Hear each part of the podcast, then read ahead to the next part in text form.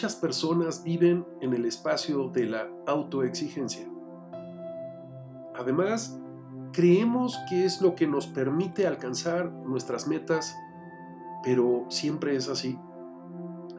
Mira, es una práctica que podría relacionarse con el éxito o con ir más lejos o llegar más rápido. Y muchas veces a nivel social y profesional es muy valorado que las personas operen en la autoexigencia. No obstante, la realidad es otra, porque acarrea en muchos casos problemas a nivel emocional e incluso puede bloquearnos en el camino hacia lo que queremos lograr. La autoexigencia no es un rasgo que aparezca en un grupo pequeño de personas. Cada día son más las personas que viven creyendo que la autoexigencia es la única manera de ser proactivos, de influenciarse a sí mismos, automotivarse y creen que es el único camino, aunque muchas veces los lleva al espacio de la frustración. A nivel social lo vemos con mayor frecuencia. Es cierto que creemos que solo las personas que tienen éxito, un gran éxito, es porque son autoexigentes. Pensamos que es un rasgo de los alumnos para que saquen mejores calificaciones o de los empleados para que asciendan más rápido y crezcan más rápido dentro de las organizaciones. Pero no es así. Cualquier persona puede tener este rasgo, sea cual sea su nivel de éxito. Lo que sí podemos ver es que produce malestar psicológico y muchos bloqueos. La frecuencia de la autoexigencia aumenta a medida que se considera socialmente importante y profesionalmente aún más.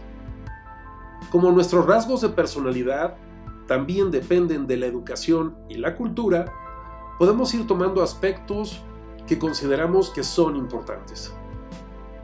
Es por eso que este rasgo, al estar bien visto, va apareciendo con mayor frecuencia.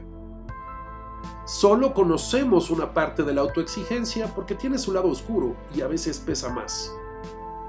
Y la autoexigencia no se ve reflejada en la realidad. Muchas veces creemos que sí, y por eso nos exigimos constantemente y solo buscamos la perfección. Siempre llegar más alto, más rápido. Y nos lleva al espacio de la insuficiencia. Nunca nada es suficiente. Quiero más, quiero mejor, quiero más rápido. Desafortunadamente en la práctica la autoexigencia viene de la necesidad de una persona de alcanzar lo más rápido posible sus metas, sus objetivos. Quiere ser el mejor, quiere que todo sea perfecto. Y no siempre está relacionado con sentirse superior, pero simplemente está siempre relacionado con sentir miedo a no ser suficiente o a no alcanzar la meta o el objetivo.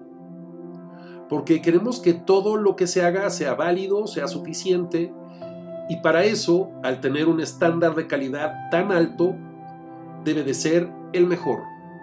Yo quiero ser el mejor.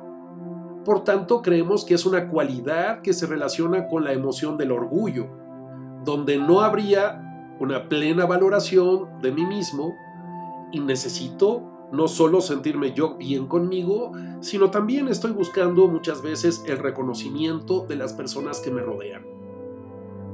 Si revisamos históricamente, en la mayoría de los casos, viene fomentada desde la infancia porque quiero ser mejor que mi hermano, que mi hermana, o quiero ser el ejemplo a seguir, o en algún momento escuché a mi padre o a mi madre, tienes que ser el mejor, eh, esta calificación no es suficiente, sacaste 8, tienes que sacar 10, no hiciste lo más que puedes y cuando somos deportistas de jóvenes, bueno, pues siempre queremos ganar y tal pareciera que para ganar todo lo que hago nunca es suficiente porque siempre quiero más.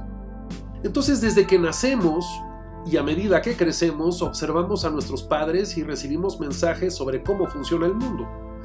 Estos mensajes están sesgados tanto por quienes los mandan como por el cerebro del niño.